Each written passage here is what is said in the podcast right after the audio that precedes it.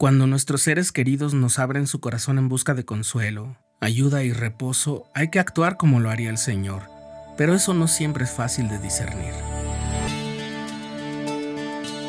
Estás escuchando el programa diario, presentado por el canal de los santos de la Iglesia de Jesucristo de los Santos de los Últimos Días.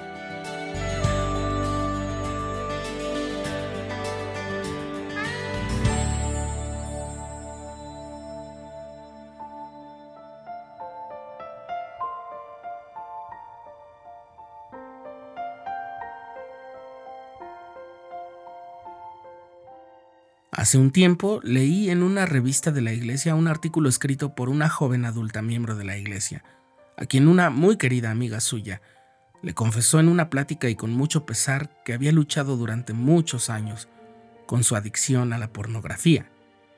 Me sentí identificado con la situación.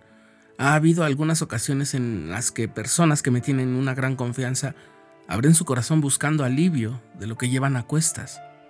Y es que a pesar de que algunas de esas cargas solo se aliviarán hablando con sus líderes del sacerdocio y llevando a cabo un gran proceso de arrepentimiento, me he sentido agradecido, tal como aquella joven, de que nuestro ser querido haya podido encontrar un lugar en el que se sintiera a salvo como para abrir su corazón.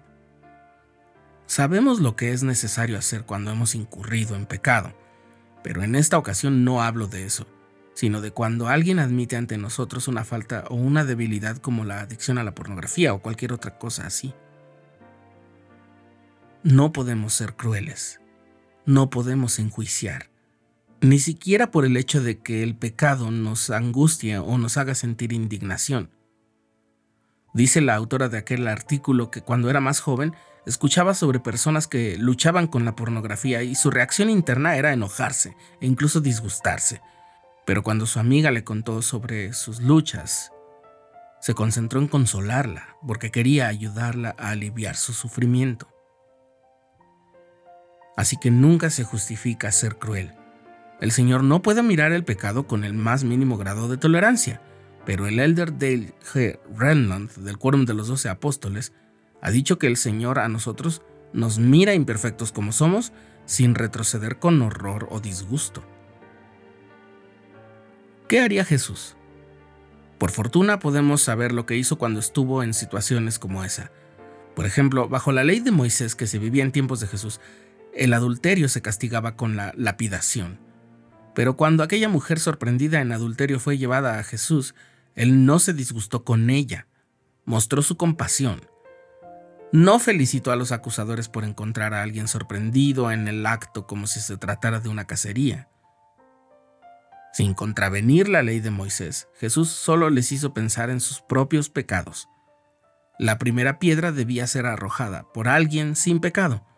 Por una parte, si alguien declaraba que estaba sin pecado, lo ponía en riesgo de ser acusado de blasfemia, y por otro, en el examen interior, cada uno sabía que no sería capaz de pasar esa prueba. Pero Jesús sí estaba libre de pecado. Él era perfecto y era el Hijo de Dios. De hecho, era el autor de la ley que aquellos acusadores, los escribas y fariseos, decían honrar. Él podría haber lanzado la primera piedra, pero no lo hizo. No fue cruel. En lugar de eso, brindó esperanza. Le dijo, tampoco te condeno yo. Ve y no peques más. ¿Por qué lo hizo? ¿Qué puede haber sido más importante que hacer cumplir la ley? Así es, el amor. No podemos ayudar a nadie si no tenemos amor. Sin amor, aquello que creemos que es ayuda de nuestra parte en realidad será crueldad, en mayor o menor grado. Pero un amor genuino hace que nuestra ayuda sea eficaz. Movidos por amor, oramos en favor de quienes amamos, les animamos a leer las escrituras y a reunir el valor para hablar con su obispo, a superar sus desafíos y velamos por su bienestar. Volvamos a las palabras de aquella autora del artículo. Ya amaba a mi amiga, pero la amé aún más después de que me contó su secreto. Si un ser querido lucha con cargas pesadas como la adicción a la pornografía, extiende tu mano de amor y compasión tal como lo haría el Señor. No siempre será fácil. Sé paciente con esa persona y contigo mismo. Y nunca olvides que tú también eres un ser imperfecto y que cuando le abres tu corazón a Dios, Él te mira con amor, compasión y quiere que llegues a estar libre de tus cargas. Y ese es el amor que hizo que diera a su Hijo unigénito, para que todo aquel que en Él cree no se pierda, mas tenga vida eterna.